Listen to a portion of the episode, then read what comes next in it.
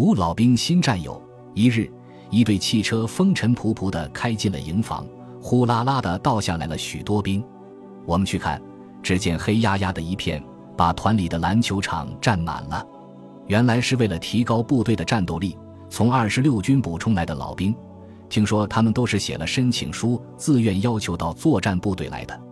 一个部队有一个部队的传统，二十六军是原话也八纵，据说是三野的主力部队之一。后来的大裁军中组建二十六集团军，保留了建制，也说明了一些问题。从那里充实一些战斗骨干到我们军，无疑能在一定程度上改变我们军相对守强攻弱的传统。纯属个人观点，不代表权威。对提高部队战斗力是有好处的。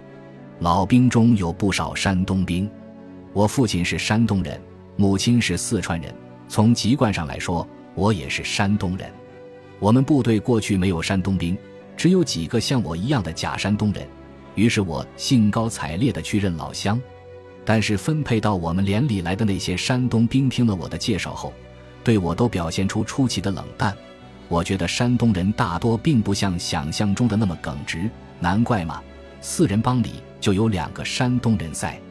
我仿佛感到热脸贴到了冷屁股，从此不再认老乡了。班里分来了三个老兵，一个叫苑某某，山东滕县现滕州市人，身高不到一米七，七十六年兵，会唱两句谁也不知唱的是什么的吕剧，在原部队是班长，所以当了第二班长。他执意要用冲锋枪，因此副班长只好用半自动。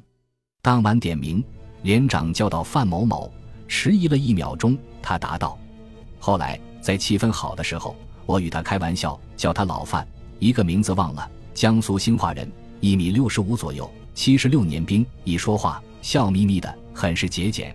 还有一个叫沈某某，江苏吴江县人，约一米七左右，七十七年兵。苏南的人比较富裕。”所以也比较狡，不高兴时会用上海话悄悄地骂人。这样，我们班的编制齐了。这年我们部队的人员组成有些特别，干部嘛提了不少，但也整齐不重复。士兵就不同了，一个班有班长、第二班长、副班长、第二副班长，甚至还有第三班长。这些都是当时特定的情况所决定的，弄得谁用什么武器都需要做工作。我们都是来自五湖四海。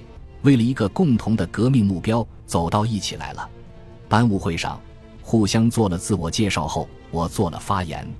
我们现在都是一个班的阶级兄弟了，有老部队的，有二十六军老大哥部队的，还有新战士，有四川人、山东人、江苏人、河南人以及广东人。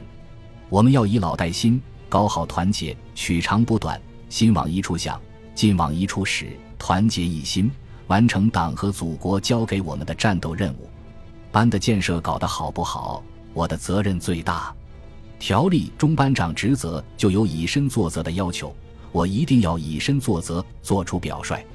我班每个同志都各有优点，要互相学习。如院班长是老班长了，有经验有能力，我要多向他学习。